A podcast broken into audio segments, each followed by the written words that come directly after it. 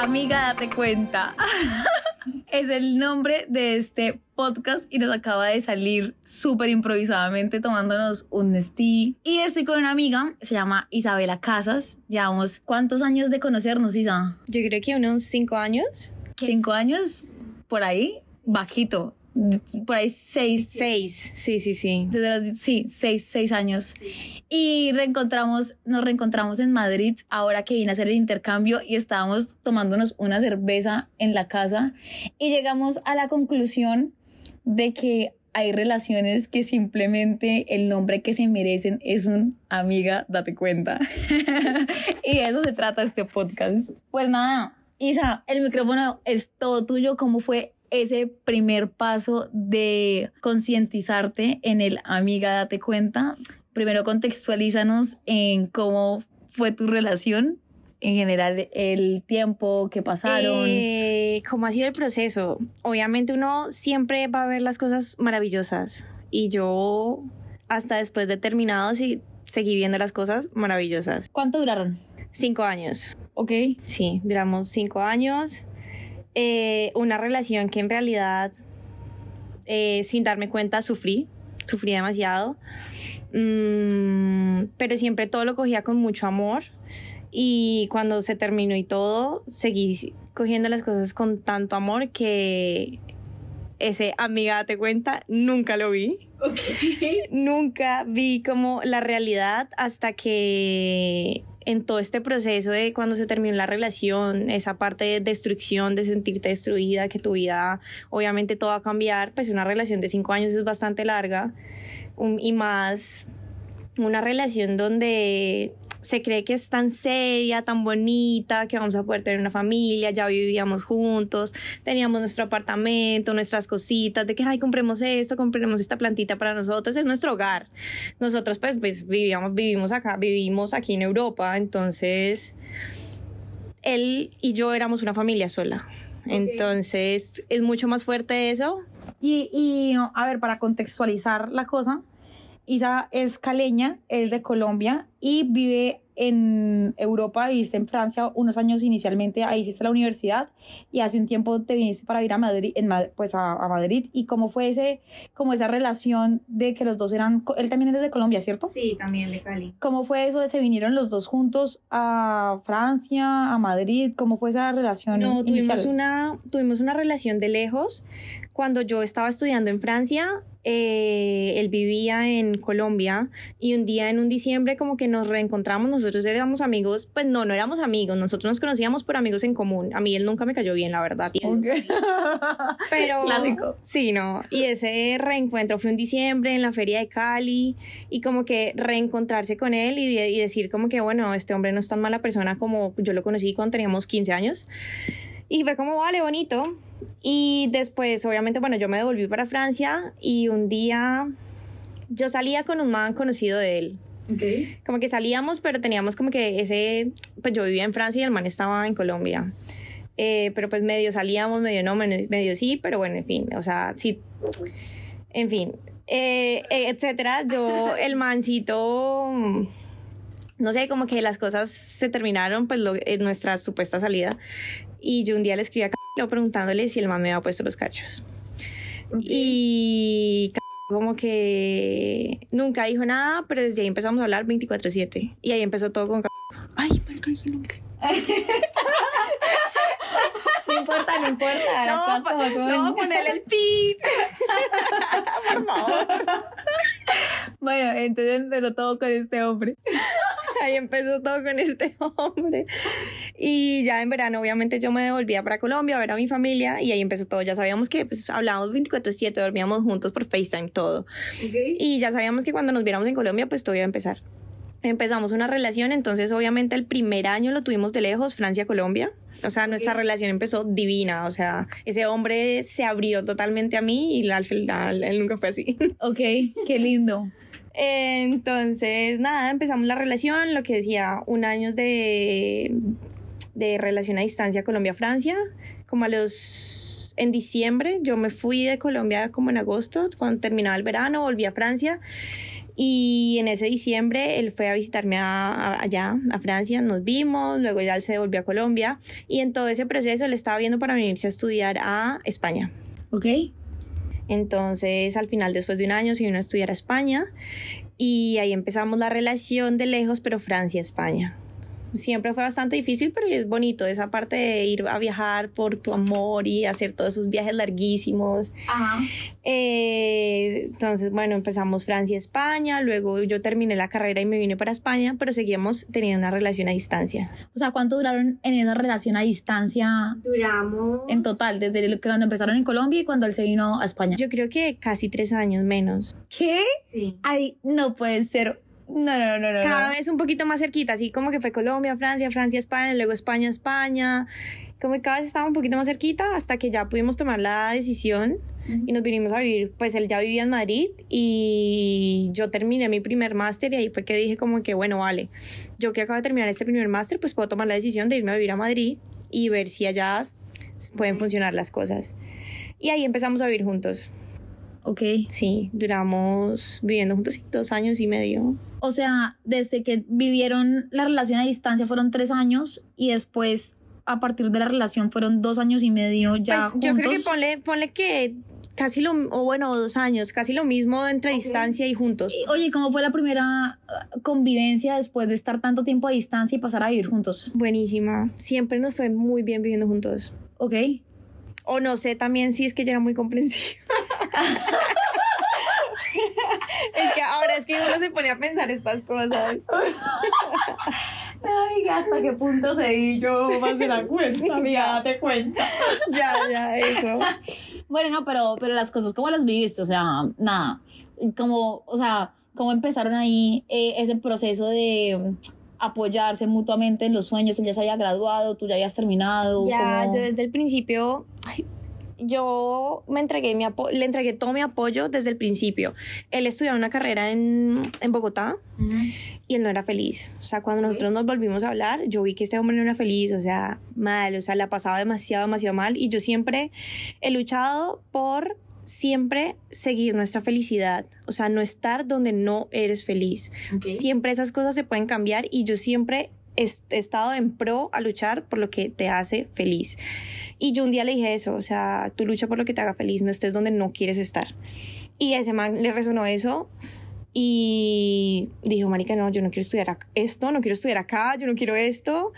Y pam, cambió toda la vida, le dijo, no, no, yo me voy, yo, yo quiero estudiar cocina, me voy y se fue para España y fue que hizo todo ese cambio. Y entonces yo siempre le ayudé en todo ese proceso también de, son, cambios bastante difíciles. Entonces siempre estuve desde, claro, siempre estuve desde cero.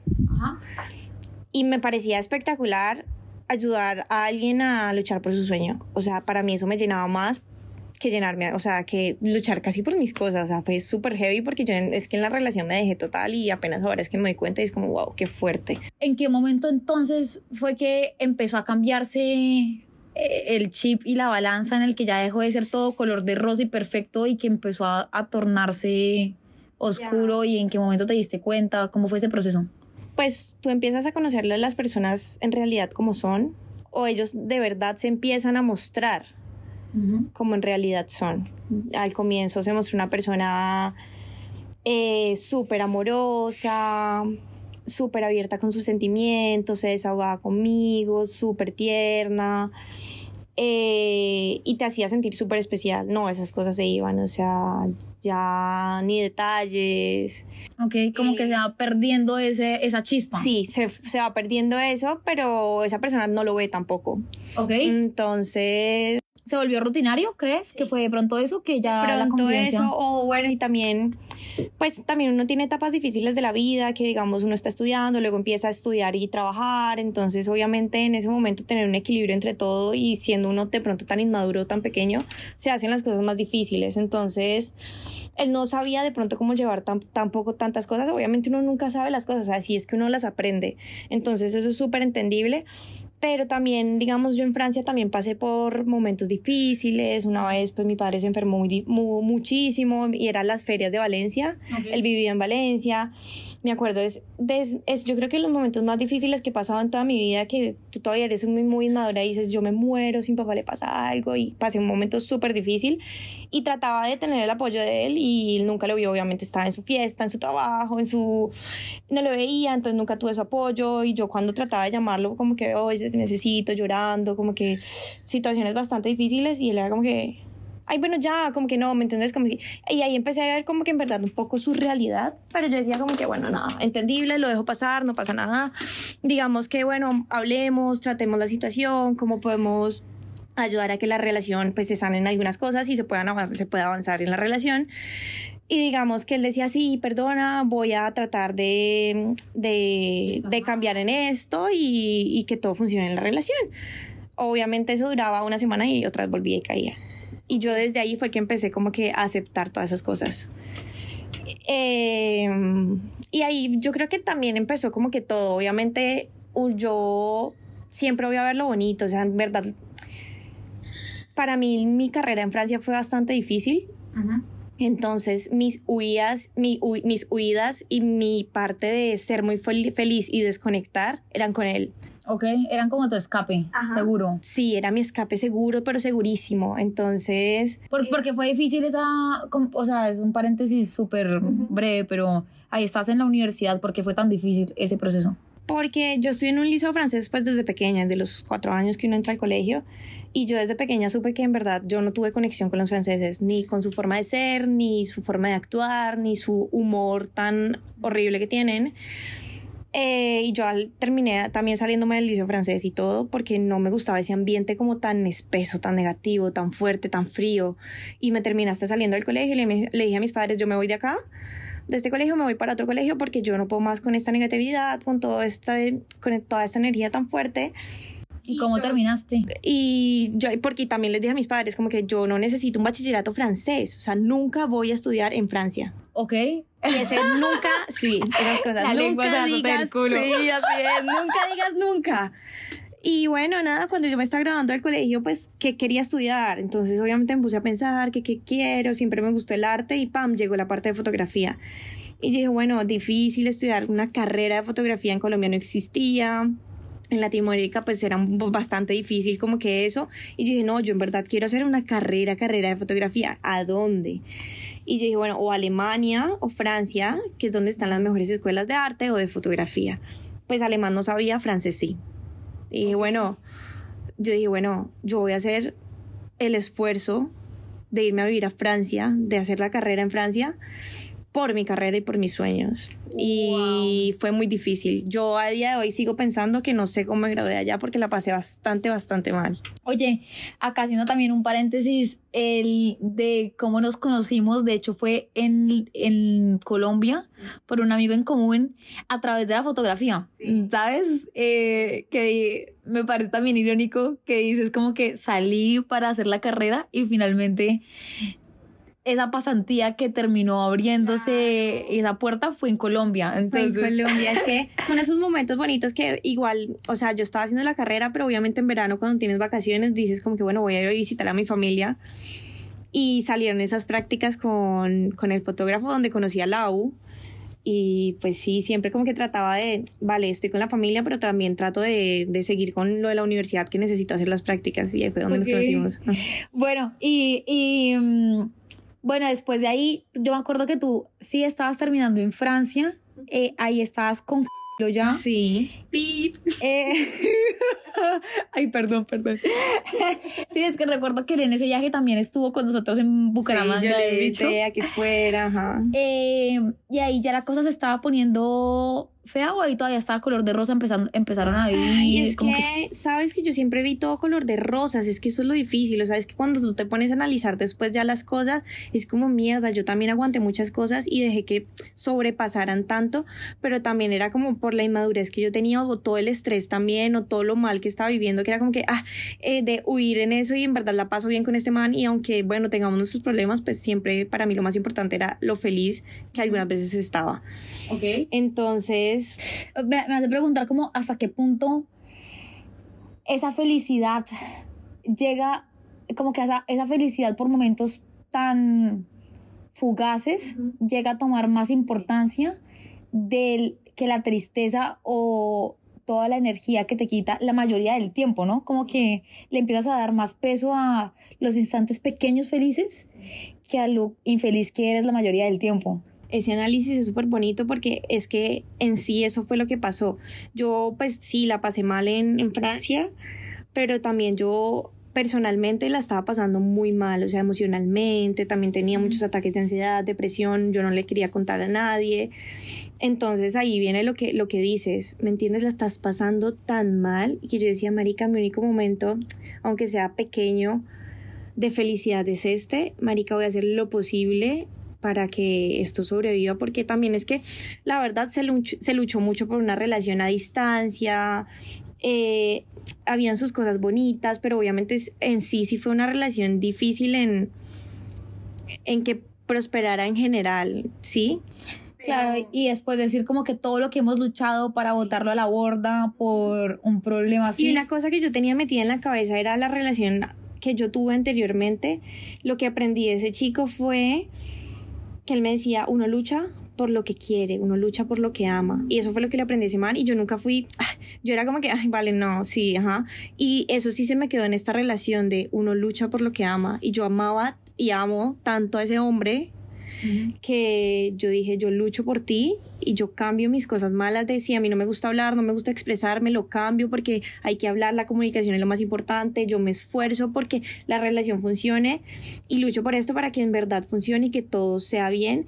Y empecé a cambiar muchas cosas malas mías que de pronto no me ayudaba a avanzar y las empecé a cambiar por él y empecé a luchar tanto que, que yo decía, yo amo por esto, yo puedo seguir luchando por esto porque en verdad yo amo a este hombre, amo y he visto lo bonito que ha sido la relación, aunque, sea, aunque haya sido difícil. Pero, pero creo que ese, ese momento de ser, de que haya sido difícil, en parte lo viste así por lo que tú estabas pasando, o porque en general sus actitudes sí lo hicieron ser difícil y ahorita lo, lo interiorizas y en ese momento no. en algunos momentos sí, sus actitudes sí, sí lo hacían más difíciles. O sea, también una persona cuando no tiene muchas cosas claras de algunas o no, no tiene un equilibrio tampoco emocional o... Eh, Perdóname, antes tú sentías que estabas como un poco más enfocada en tus cosas y él estaba más perdido intentando encontrarse en su área laboral o, o en qué hablas en, ese, en, esa, en esa parte de falta de equilibrio emocional. Yo creo que no sabes, más en lo personal, en la madurez, en la parte emocional, como que siempre vi que él estaba como un poco perdido en esa parte, en la parte personal. Obviamente uno siempre estaba perdido y uno, sí, o sea, es sí, todos tenemos todos tenemos, ajá, y mm. cada poquito a poquito vamos madurando y vamos entendiendo todo.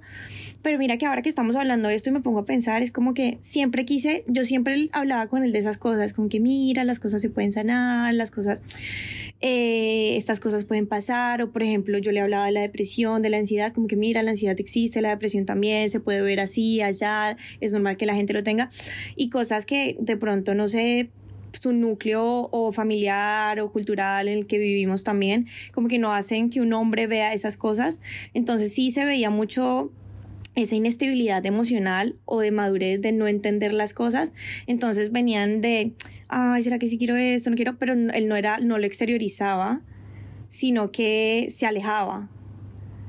Entonces, obviamente, el daño llegaba era a mí, porque él se alejaba, luego no hablaba, pero él luego la pasaba mal, entonces yo trataba de ayudarlo. Entonces, siempre desde el comienzo al principio, y eso lo vine a ver ahora, como que estuve, bueno, hace unos meses, como que estuve tratando de siempre ayudarlos, ayudarlo tanto como emocional, como personal, como profesionalmente. Y en esa ayuda fue que yo me perdí a mí misma porque me entregué hacia alguien y me dejé a mí.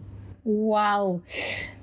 ¡Qué reflexión tan tesa! Es que creo que es lo principal, el principal factor que hace una relación interdependiente y que deja de ser sana el momento en el que yo veo las relaciones como un diagrama de Venn, como que tú eres un mundo, yo soy un mundo y los dos podemos unirnos y compartir un mundo en la mitad y yo te invito a ti a descubrir el mío y tú el, y, y tú el tuyo me invitas, pero sé cuando se cruza la línea y una persona pasa a compartir el mundo completamente de la otra persona e intenta sacarlo de un hueco, empieza a tener un rol de héroe que no le pertenece, porque cada persona vive su propio proceso a su ritmo y no es el lugar de nadie intentar sacar del hueco a ninguna otra. Entonces, es, ahí es cuando la balanza se empieza a desequilibrar. Y creo que fue absolutamente lo que pasó en este punto. Ya, o sea, mira, yo siempre acepté y siempre, o sea, el ritmo que él tenía, como que siempre apoyaban, lo apoyaban eso, ¿me entiendes?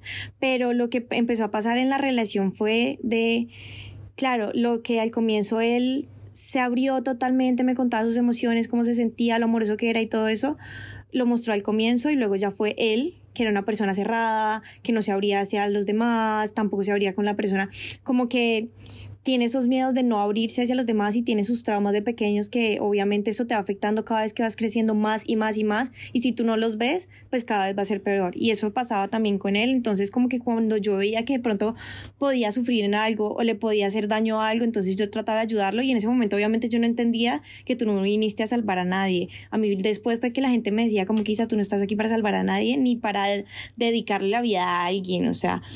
Entonces eh, hubo, yo me acuerdo que eso fue también como que al año, como a los dos años, que un día yo le dije, lo que tú estás diciendo, pues también la relación es ir los dos por el camino, pero en el mismo camino, cada uno en su camino, pero digamos por el mismo camino, ya que vamos en esta relación.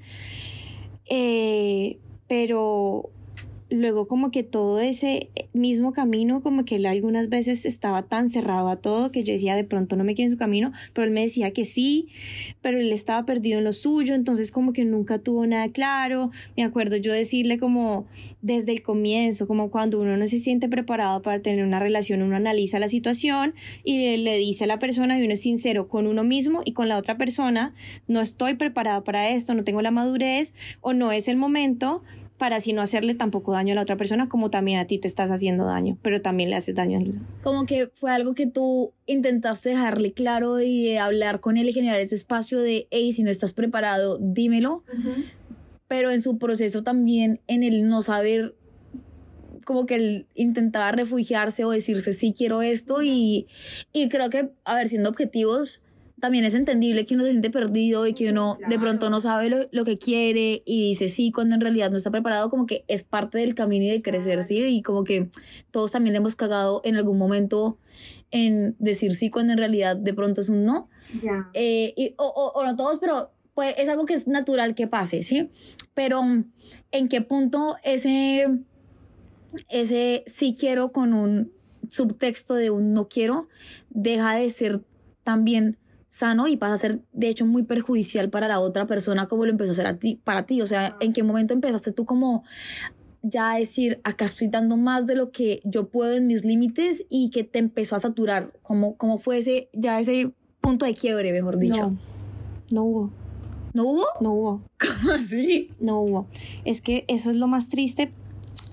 No sé, como que en parte de todo no hubo ese punto de quiebre, entonces yo seguí como que aceptando eso. Mira, pasara, pasaban los años y como en esta relación lo que aprendí fue la comunicación y hablar con la otra persona, yo siempre trataba como de dar el espacio para hablar y siempre tratar de que si te sientes preparado, no te sientes preparado, vale, hablemos de esto, porque es súper necesario de que en verdad sí lo tengas claro. Digamos, si tienes mucho trabajo, no tienes tiempo de pensar, te estás, bueno, que bueno, en la relación yo también lo fui viendo cómo se perdía con tanto trabajo que tenía, como él se perdía también en su ser.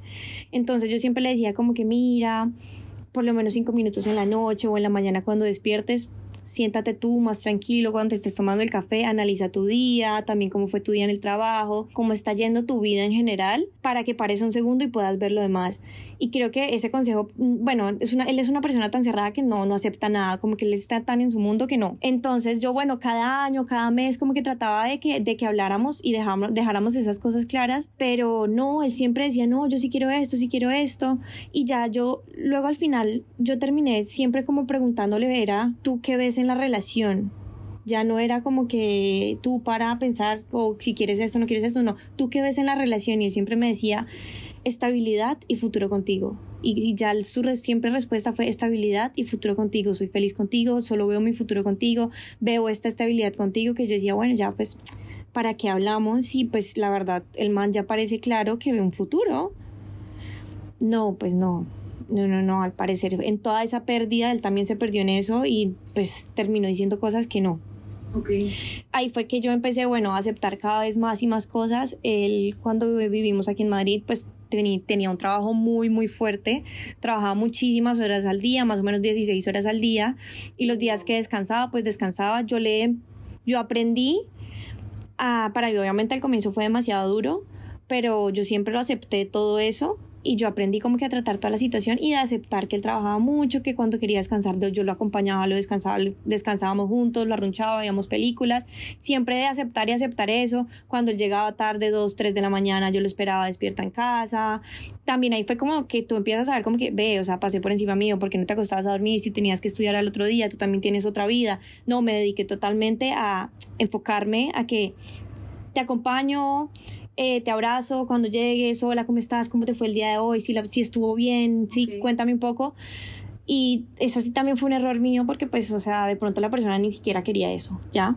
Pero yo eso lo veo apenas ahora. ¿Y, y él te hacía ver con actitudes como que, que no lo quería en el momento o, las señales eran de si la quiero o, te, o, o su respuesta era más como a la al querer estar solo o a la defensiva? No, mira que no tanto al querer estar solo, sino como que al querer nada, estar callado, pero con alguien ahí. Mira que los últimos, yo creo que los últimos, el último un año y medio, y un día le dije como que, mira, sabes, si necesito que te pongas a pensar bien, si tú quieres estar en una relación y si queremos luchar por una relación, o si es que tú quieres tener una cosa en tu casa que te acompañe, una, un objeto ahí que siempre esté para ti, porque yo ya me sentía eso.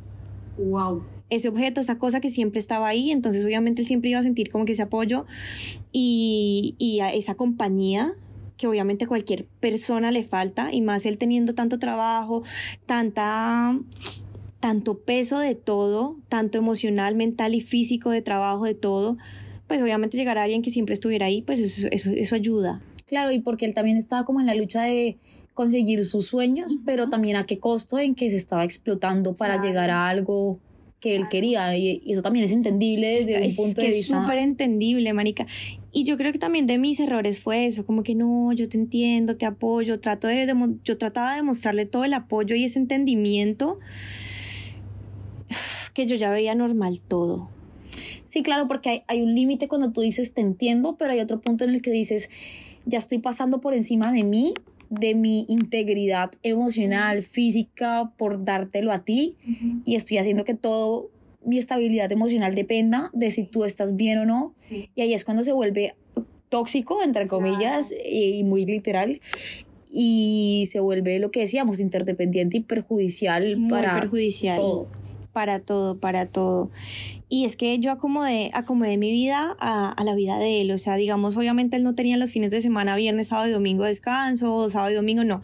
En un, él trabajaba en un restaurante, entonces obviamente su día de descanso podía ser un martes o un miércoles. Nada, yo acomodaba mi vida total para que mi fin de semana también fuera un martes y un miércoles. Acomodé totalmente mi vida a poder compartir los pequeños momentos que yo tenía con él para que pudiéramos compartir eso, pero no, luego todo empezó a ser una rutina, luego que no, sí que estoy cansado, que no, que, que salgamos que más, más bien con la gente de mi trabajo, entonces al final nosotros ya no teníamos ningún tiempo juntos. Y como que la balanza crees que se tornó muy a su mundo y tú adaptarte a él y él poco adaptarse a tu, a tu mundo? Sí, sí, un poco fue así, yo ya no tenía apoyo en nada, o sea, eh, de pronto, él decía que de pronto sí, pero claro, con tanta con tanto peso encima, pues yo creo que de pronto no podía dar tampoco más. Ok. Y, y pues no, no es algo que, que uno se merezca, ¿no? Mm, Ahí es cuando tú tienes que darte cuenta el valor que tú tienes y que si vas a estar con alguien necesitas también el apoyo de esa persona. Y, y que sea 50-50, como que yo te entiendo a ti, pero tú también entiende el proceso en el que estoy y también da un poquito de tu parte. O por ejemplo, cuando uno dice, bueno, una relación de pronto no tiene que ser 50-50, que si una persona hoy se despierta mal, entonces yo hoy, hoy doy un 80 y apoyo a esa persona, pues no, marica, si yo doy entonces un 100, pues no puede ser así todos los días. Luego también en un momento que uno no esté, pues también ya. Obviamente sí había habían momentos que, digamos, yo estaba enferma y él salía a las 2 de la mañana y yo decía, me acompañas a urgencias y él decía como que vale, ok, vale, uno ve esos esfuerzos bonitos que uno dice, ay, marica, lo hizo, pero al final yo no lo veía como que que lo quisiera hacer, sino que lo hacía como por obligación también. Sí, como que ya estamos viviendo juntos, estamos en esto, igual me toca como que toca, pues sí. Entonces, como que también es ver esas cosas como que, bueno, ya eran tristes. Por ejemplo, a mí, toda la parte, yo siempre he sido muy de dar regalitos, detallitos, así súper bonitos. Y cuando ves que una persona de pronto no lo, no lo valora, pues todo eso se va muriendo. Y cuando se murió todo, y yo vi que tampoco le hizo falta, fue como, wow. ¿Y cómo te diste cuenta que no le hacía falta? O de pronto sí, pero no lo decía, claro. Sí, pero tú lo dejaste de hacer en qué punto, o sea, ya cuando Poquito a poquito. O sea, bueno, al final, bueno, que te traía un chocolate, que te compraba tal cosa, lo que sea.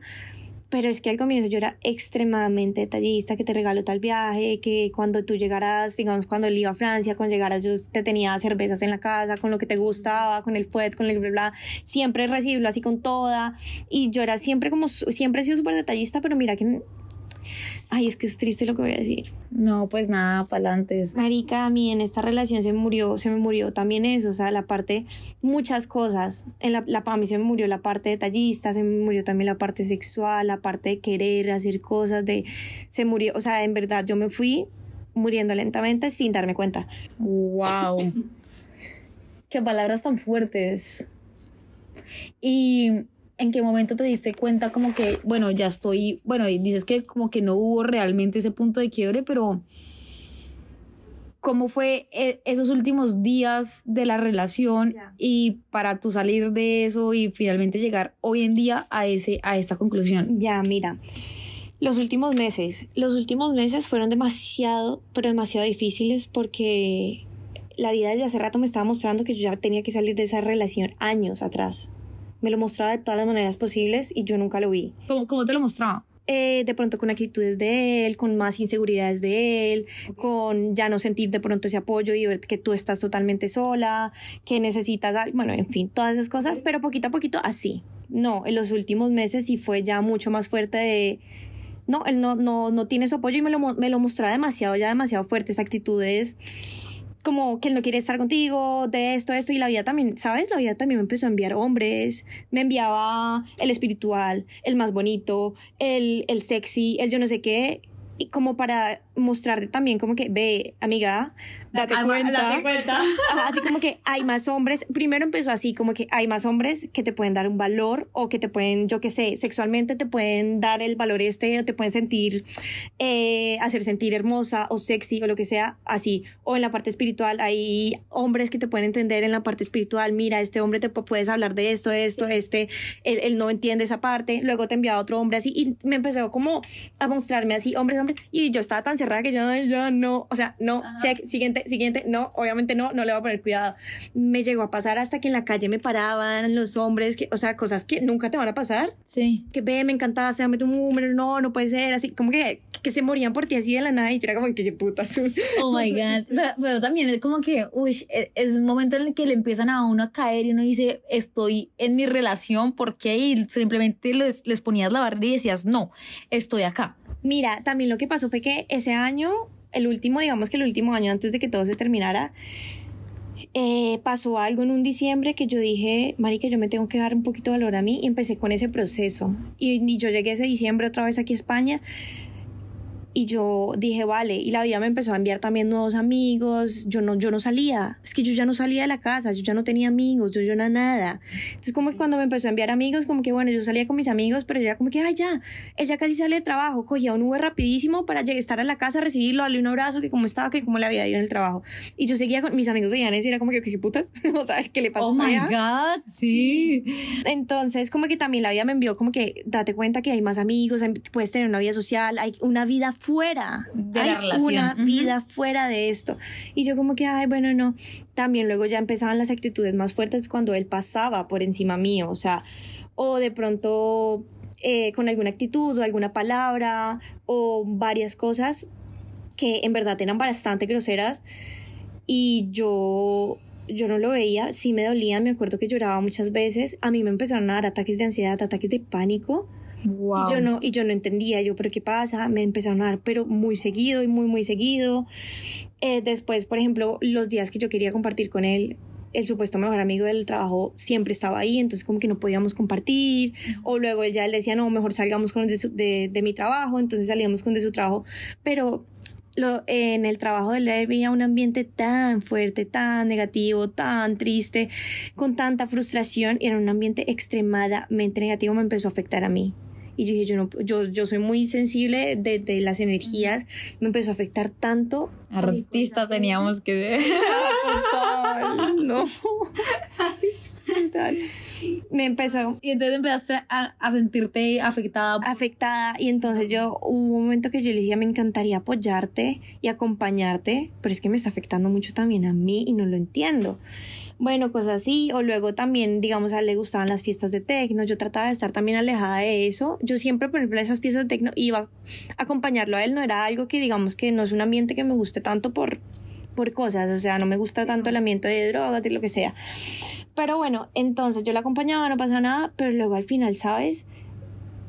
También un día pasó que, no, ¿quieres ir a una fiesta conmigo? Un día me dijo, yo, claro, hace rato no salimos de fiesta, súper bien, súper cool.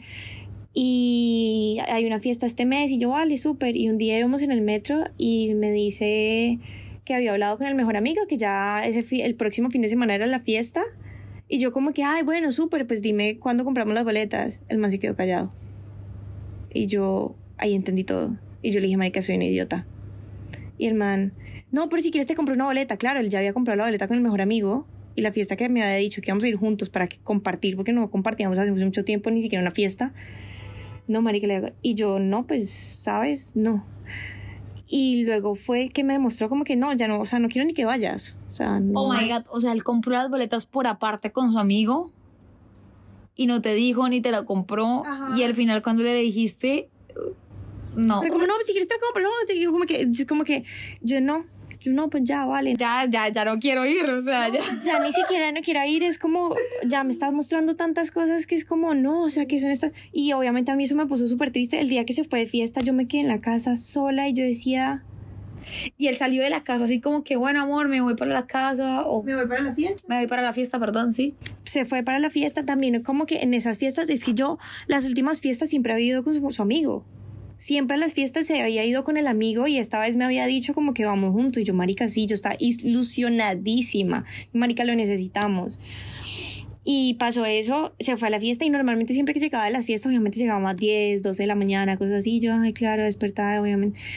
Marica, así, tipo, marica, no sé, son, también son cosas culturales que tenemos en la mente que vienen también de, de hace muchísimos años, pero marica, de estar esperando a tu esposo, o sea, pues no era mi esposo, pero me entendés, es tu Sí, pareja en la casa, no. ajá a cualquier hora, en cualquier momento, aunque esté borracho, aunque no esté borracho, aunque lo que sea, y tú aceptar todas esas cosas es como que, marica, what? Y luego, bueno, pasó eso, yo me quedé en la casa mientras él estaba en la fiesta, y ese día me acuerdo que me dio un ataque de ansiedad, me dio un ataque de pánico, pero fatal. Y yo, pero ¿por qué me estaban dando estas cosas? Y ahí también como que empezar, me empecé a dar cuenta que, que él era la razón de todos mis ataques de pánico.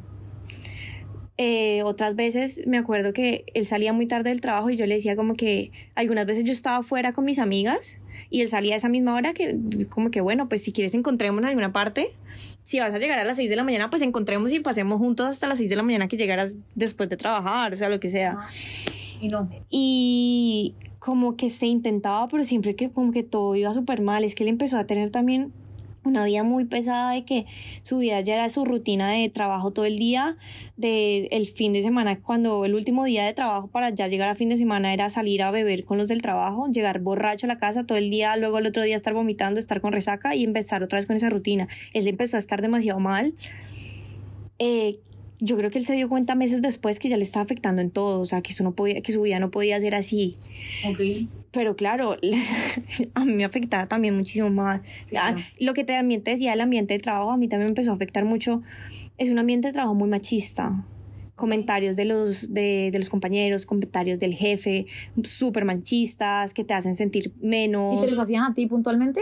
Eh, también algunas veces salían con esos comentarios como que, ay, él solo se reía, como que no, nunca decía nada. Luego ya directamente el jefe un día dijo algo que me dolió muchísimo y él nunca fue capaz de decir nada. Un día también borrachos, eh, no, ni siquiera, yo creo que el jefe no estaba borracho y un día me dijo como que, ay, Isabela, si yo conozco más a tu novio que a vos, que vos. Y yo como que no, obviamente yo lo conozco más, marica, ya yo, yo, yo viviendo con él. Uy, pero ahí es cuando tú te cuestionas y dices como, si me están diciendo eso, que hasta qué punto también, como que hay otra cara que tú ya has dejado de ver, ¿no? Que genuinamente la otra persona puede tener, aunque uno crea que conoce bien a la persona, como que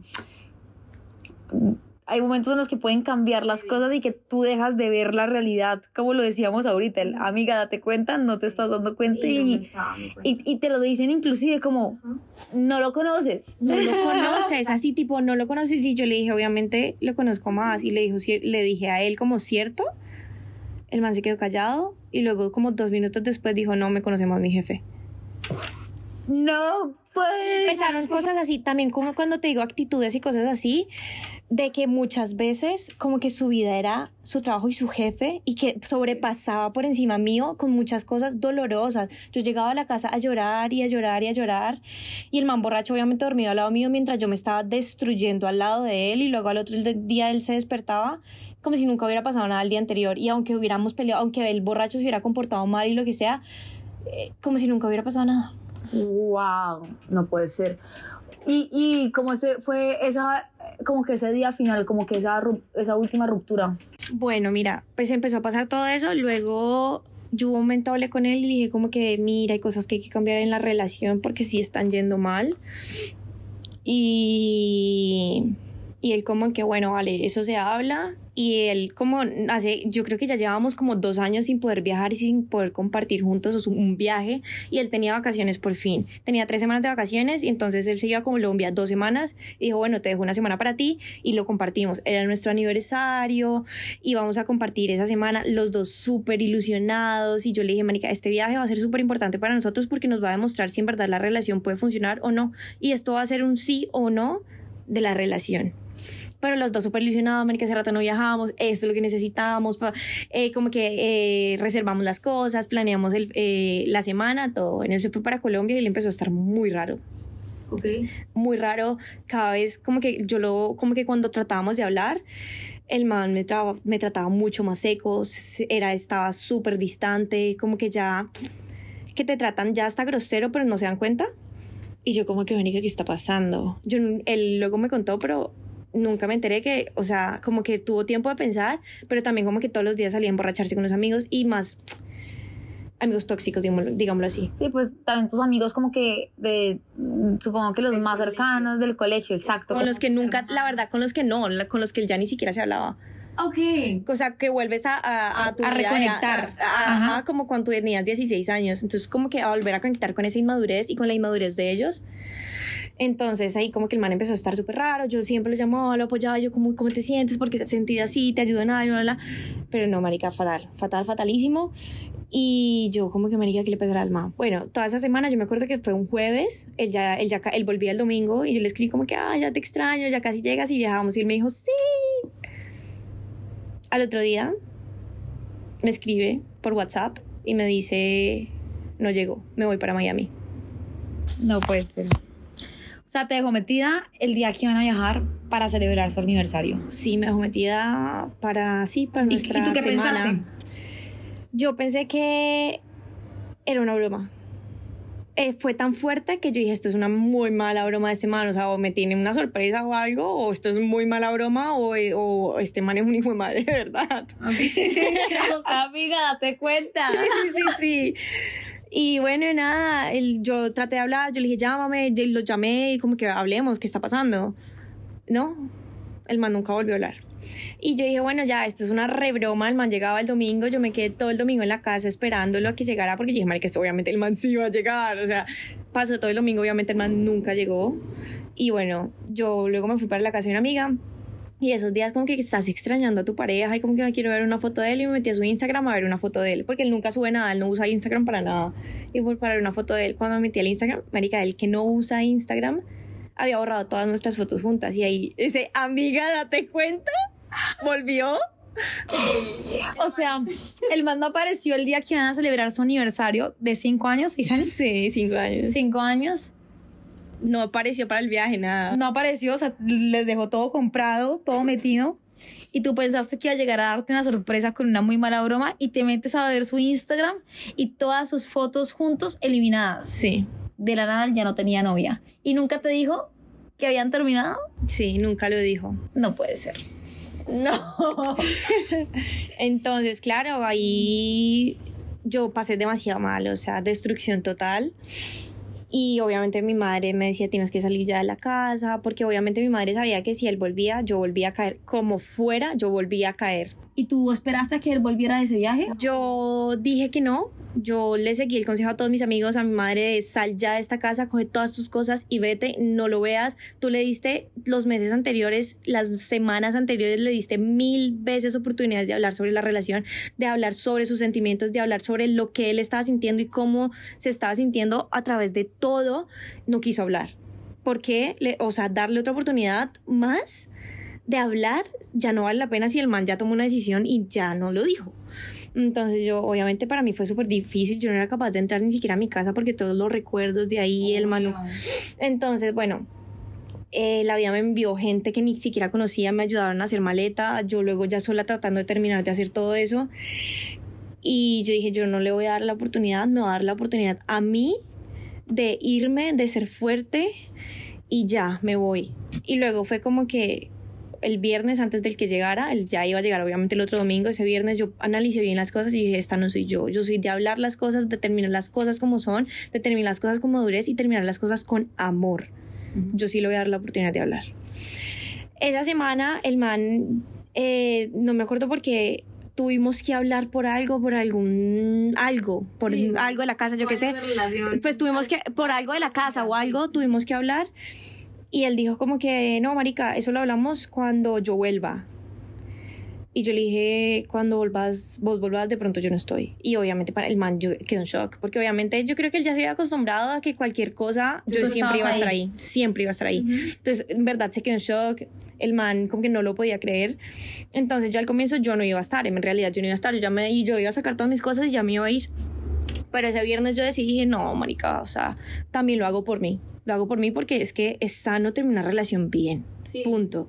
Y yo más... Y, más que por él, por ti, ¿sabes? Como para que tú puedas cerrar ese ciclo y decir, ya sigo adelante con mi vida y no voy a estar ahí pensando en que nos quede una conversación pendiente o una explicación pendiente. Ya, ajá. Entonces, obviamente lo hice por mí. Y bueno, le dije, ¿a qué horas llegas? A ver si tenemos tiempo de hablar. Le dije, bueno, toda una oportunidad de hablar él llegó y obviamente toda mi mamá ya me ha hecho psicología toda la semana de esto se acabó, esto se acabó, nada de volver, esto ya está súper acabado, Isa, ya no puedes más, ya no pueden pasar por encima más, tú no puedes tampoco seguir pasando por encima tuyo, se acabó. Entonces ya, ya llevaba como esa mentalidad de que, maricas, ya sí, se acabó. Entonces él llegó y salió todo el amor que yo siempre tuve, nos abrazamos y yo le dije, bueno, dime qué ha pasado. Y me dijo, no, pues dime tú. Y yo, no, pues, o sea. No, qué descarado, pero que. Tiene que hablar acá, obviamente es él. Y yo le dije, bueno, pues, ¿qué pasó? Y me dice, tuve tiempo de pensar. Y yo le dije, ¿Tuve, tuviste, pienso, ¿tuviste tiempo de pensar qué? Y me dijo de que yo no estaba preparado para tener una relación después de cinco años viviendo juntos. Y de que tú le hayas preguntado varias veces. Sí. Ok. Entonces, yo, bueno, tuvimos una gran conversación ahí y yo tomé todo con muchísimo amor, muchísima madurez, porque obviamente unos, con, cuando han pasado tantas cosas tan malas, pues uno puede reaccionar muy mal. No, yo no. Y bueno, ahí fue cuando empezó todo el proceso, destrucción, destrucción, meses, meses de lloradas, de destrucción. Para, te fuiste de la casa, obviamente, y él se quedó en la que tenían. Saqué toda, yo me fui de la casa, o sea, saqué todo y lo metí en un depósito.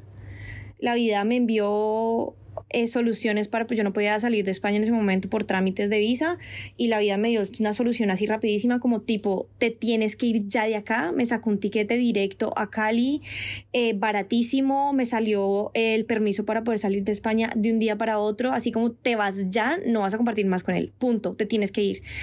Y yo me fui, dejé todo en un depósito, la cosa más triste del mundo, dejar tus cosas en un depósito, luego ya teniendo un hogar y un, y un apartamento donde era tu hogar y tenías todo junto a él. Y me, y me fui para Colombia, pero luego la vida ya me empezó a, volver a decir como que esto que hay afuera es vida. Me mandó a viajar, a conocer gente y personas espectaculares. Luego yo volví a España otra vez no teniendo nada, marica, en verdad no teniendo nada, pero la vida siempre me demostró que está aquí para mí y me demostró a mí que yo estaba en una relación bloqueada y que las cosas no estaban funcionando y que yo ya no era yo. ¿Cómo te sientes ahora después de cuánto tiempo de haber terminado? ¿Un año? Ocho meses. Ocho meses. ¿Cómo te sientes ahora y cómo han sido esos ocho meses después de haber salido de esta relación que significó tanto, que fue tan importante y a la vez tan consumente energéticamente? ¿Cómo ha sido ese proceso de post-breakup? Ha sido, yo creo que los procesos más difíciles de mi vida, pero de los procesos más bonitos, o sea, más bonitos y de madurez y ahí viene el amor propio, de entender que la vida te quería decir, necesitas amor propio, no lo tienes. Y no puedes seguir dejando que la gente pase por encima tuyo así, que te destruyan así, que te traten así, que tú nunca digas nada y que aceptes todo. Entonces, este, de muchísimo aprendizaje, la verdad fue de destrucción total, eh, o sea, para mí fue muy, muy difícil y todavía sigue muy, siendo muy difícil porque yo a él lo amo con toda mi alma. Lo amo, sigo teniendo recuerdos y esa ilusión de ese él de, del comienzo y todavía vienen todos esos recuerdos, pero han sido procesos, o sea, ha sido el proceso muy diferente, como que primero, primero fue de rabia contra mí, de por qué aceptaste todo esto, de todo esto te pasó fue por ti, todo es tu culpa, es tu culpa, es tu culpa, entonces obviamente esa culpa y ese dolor hacia mí, de por aceptar, por aceptar todo lo que pasó, después digamos que bueno, ya amor propio, es como que no, mariquis, no, eso no, y como que lo aceptaste, como que dijiste como ya... Ya proceso también de aprendizaje, ya pues tuviste que pasar por cosas tan dolorosas y seguías pasando por cosas tan dolorosas porque no lo aprendías. Entonces tenía que seguir pasando cosas peor y peor y peor y peor y peor para que reaccionaras. Yo la verdad no reaccioné en ningún momento, o sea, hasta apenas ahora de que me pongo a analizar y yo, lo que te decía hoy, Lau, ya pasando siete, ocho meses estoy empezando a ver la realidad de lo que era la relación y estoy empezando a sentir la rabia y como ese no puede ser. De parte de, de, o sea, ya parte de él, o sea, la parte mía y la culpa que me eché a mí ya, ya pasó, sino ya viendo la realidad de como que, wow, este hombre fue así, yo acepté todo esto y siempre fue muy empática, sí, muy bonito, lo quise mucho, pero wow, Isa. Y ya como que sigo, obviamente se seguirá el proceso, son, es, aunque son ocho meses, es muy poco para una relación tan larga. Y bueno, y yo siempre voy a aceptar todo con amor y lo voy a aceptar a él siempre con amor, pero ya tengo clarísimo y le, sí, le digo a la vida todos los días, gracias por haber terminado esta relación y por haberme sacado de esta relación y por, por haberme alejado de él, porque ya veo lo que es la vida, veo lo que es mi vida y veo cómo mi vida ha avanzado tan rápido, tanto profesional como personal, como artísticamente en general, o sea, todo fue como un fush para arriba, totalmente. Y para mí eso ha sido muy difícil de ver que en verdad yo estaba bloqueada totalmente energéticamente y como en todo, en lo profesional y en todo, en esa relación para mí ha sido demasiado duro y he llorado más por eso de que, marica, me estanqué sin darme cuenta. Todo el mundo me lo decía, marica, todo el mundo me lo decía. Cuando se acabó la relación, todo el mundo se puso tan feliz alrededor mío que yo dije, wow, ¿por qué? Y no, yo meses después, apenas ahora voy entendiendo el por qué, y es porque mi vida ahora es, en verdad, en el momento ahora es como tan plena todo lo que estoy viviendo, todo el aprendizaje que estoy viviendo, todo el crecimiento que he crecido, lo que decía profesional, personal, emocional, espiritual y en todas las fases de la vida.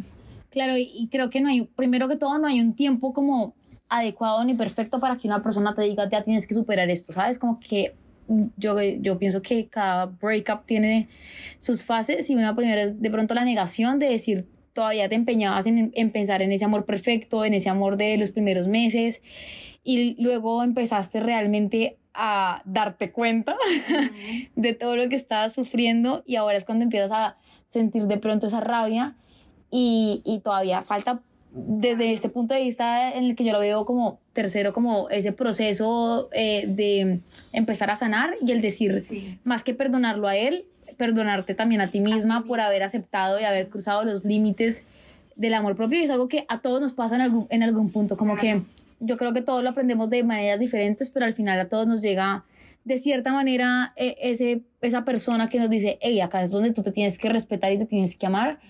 Y pues sin duda esto simbolizó. Y ahora que te veo, yo me acuerdo que la primera vez que me escribiste como bastante afectado por la relación que habían terminado eh, la cosa estaba en, como bastante eh, eh, caótica en tu vida, en este proceso en el que estabas volviendo a Colombia, que tuviste que salir y ahora ocho meses después que lo vivo y, y lo veo es como a su tiempo la vida va acomodando todo a su manera y tú decías que fue un, un, un, momento de mucha destrucción, pero desde este punto de vista lo veo como de mucha reconstrucción, ¿sabes? De mucho, de volverte a encontrar contigo misma Claro, pero para construirse hay que destruirse. Exactamente, para reconstruirse. Entonces yo veo que te hiciste, sí, de pronto esas cenizas que sentiste que estabas demasiado destruida, pero en este momento te estás volviendo a reconstruir y eso es lindo. Es como decir, vuelvo a mi esencia, vuelvo a esto, yo puedo y voy para adelante y mi amor propio se va a reconstruir y, y crece uno más fuerte. Sí, claro, y es súper bonito ver mi vida ahora.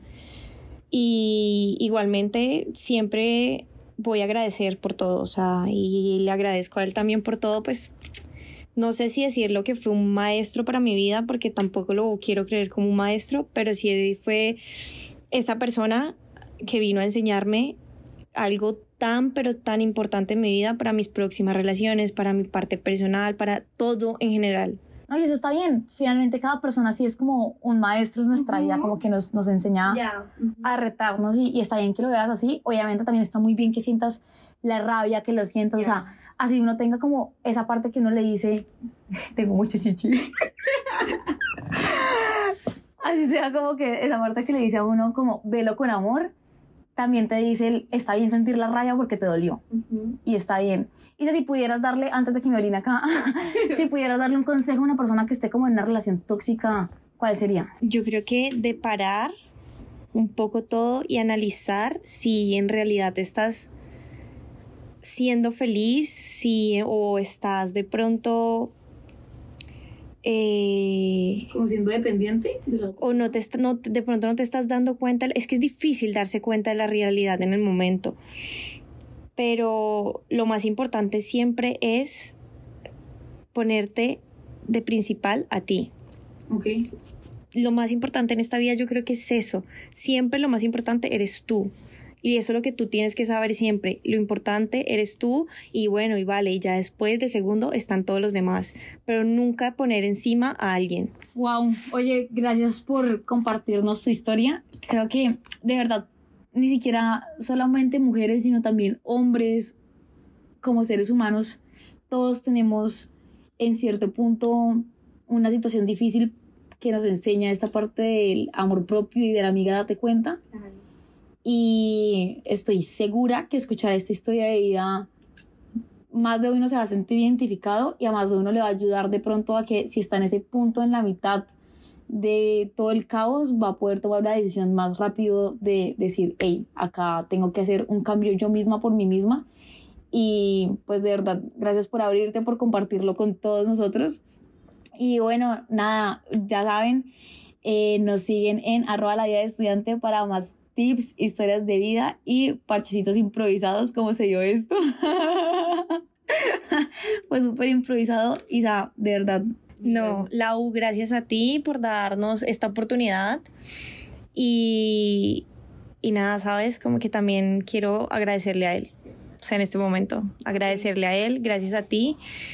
Y espero que, como dices, que si alguna persona se sienta identificada y le pueda ayudar, porque pues esto es lo más importante, también contar esta historia, no de ah, contar, mira lo que viví esto, sino que también ayudar a alguien más que, que pase por eso. O sea, si obviamente siempre escoger las cosas con amor y agradecimiento y con eso ya para arriba. Para arriba, para arriba, permitiéndose sentir también todo lo que, lo que la aceptación trae, ¿no? Porque esa aceptación también trae un conflicto entre el que uno se, se da palo por haber aceptado tanto, como uno dice, como esa rabia, pero desde todo, desde el fondo, al final que termine con amor y aceptación para lo que esos aprendizajes tienen para darte a ti y progresar como persona. Finalmente, cada persona nos lleva al final a ser una mejor versión de nosotros mismos y no dejarnos dañar por lo que las acciones de otras personas, sino tomarlas como algo que nos catapultan a ser nuestra mejor versión. Así es. Gracias, Lau. Qué bueno. Bueno, no, pues nada, mis panas, nos escuchamos en un próximo,